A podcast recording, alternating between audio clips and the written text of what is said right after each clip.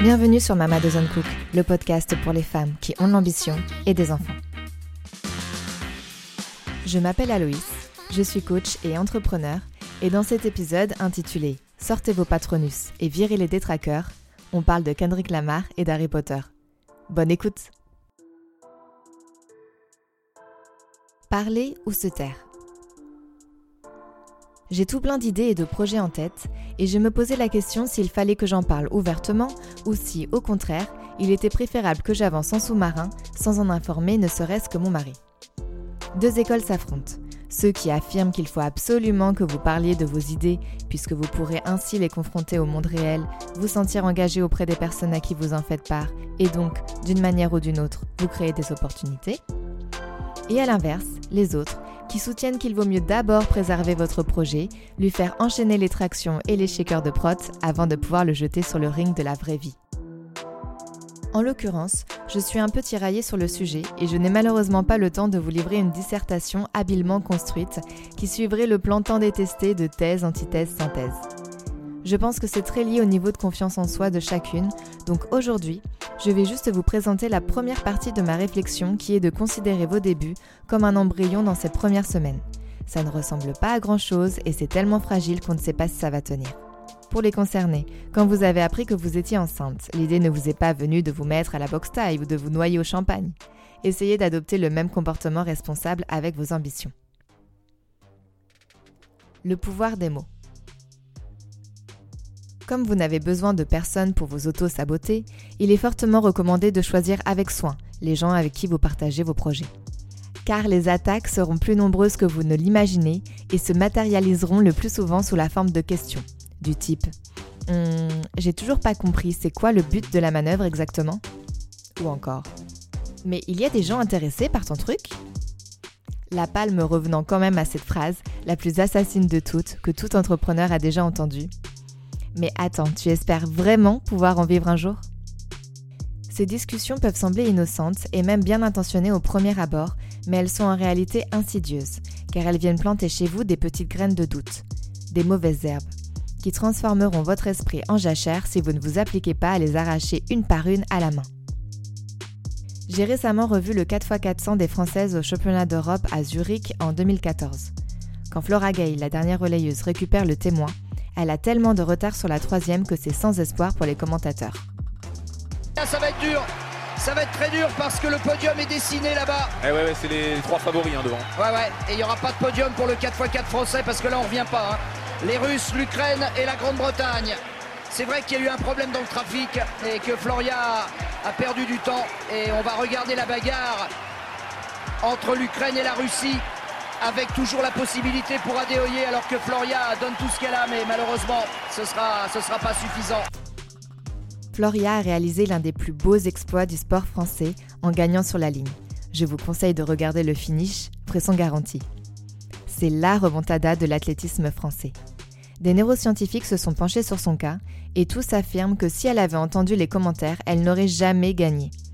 Ils sont catégoriques, jamais sa performance n'aurait été possible, jamais. Les fameuses graines du doute, vous dis-je. Ne sous-estimez pas le pouvoir des mots, qu'il s'agisse de ceux des autres ou des vôtres d'ailleurs, parce que les mots façonnent ce que l'on pense, et donc ce que l'on fait, et donc ce que l'on est.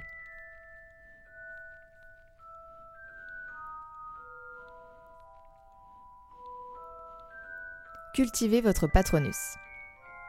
Quand ce type de conversation se profile, ma recommandation est d'employer les grands moyens et d'utiliser FISA un... Parce qu'à ce moment précis, si vous avez bien besoin de quelque chose, c'est de votre patronus pour éloigner vos détraqueurs. Définition wiki Harry Potter pour les malheureux néophytes de ce monde. Les détraqueurs sont des créatures des ténèbres qui se nourrissent de la joie humaine et provoquent par la même occasion du désespoir et de la tristesse sur quiconque se trouve à proximité. Ils sont aussi capables d'aspirer l'âme d'une personne, laissant leur victime dans un état végétatif irréversible. On y est, en plein dans le mille désespoir et état végétatif, deux symptômes qui apparaîtront au contact des semeurs de troubles. Si vous n'y prenez pas garde, ils viendront absorber, non pas votre âme, ce serait tout de même un peu exagéré, mais votre motivation, votre pourquoi et le sens que vous mettez dans ce projet pour lequel vous œuvrez depuis des mois, voire des années. Please, don't kill my vibe. Ceci étant dit, vous me voyez venir avec mes talons de 12. Non, ça c'était avant les confinements. Je veux dire mes chaussons chaussettes. Comme le suggère Kendrick Lamar dans un de ses titres que j'adore, le mieux serait de supprimer ou au moins de réduire au minimum vos contacts avec ces personnes, surtout dans votre phase de lancement. Alors évidemment, à nuancer selon le contexte. S'il s'agit d'un de vos très proches, BFF, parent ou votre cher et tendre, qui a sombré du côté obscur de la force, couper toute communication avec lui ou elle ne semble pas la meilleure des options. Par contre, vous pouvez lui annoncer clairement que vous préférez ne plus échanger sur le sujet pour le moment car votre projet est trop fragile pour résister à ces offensives. Point. Pas besoin de plus. Ne perdez pas votre temps à vous justifier auprès des killers de vibes, car cela vous décharge de votre énergie, un de vos biens les plus précieux pour réaliser vos ambitions. Évitez les inputs de tonton Michel. Dernière chose, en communiquant sur votre projet, vous allez recevoir tout un tas de suggestions non sollicitées. Alors, si vous ne captez rien à la compta et que votre copine contrôleuse de gestion vous file 2-3 conseils, soit.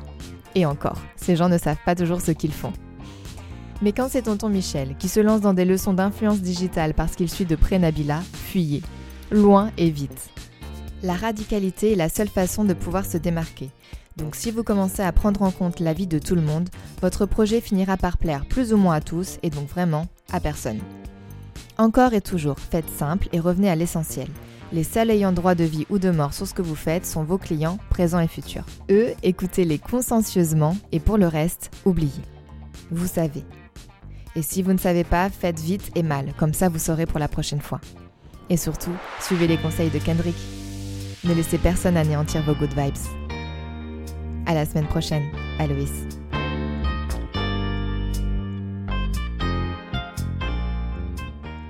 C'est tout pour cet épisode. N'hésitez pas à venir discuter sur Instagram ou sur LinkedIn, je serai ravie d'échanger avec vous. Et si vous aimez ce que vous écoutez, abonnez-vous au podcast et laissez-moi 5 étoiles et des mots doux en commentaire. Ça m'aiderait énormément. Merci.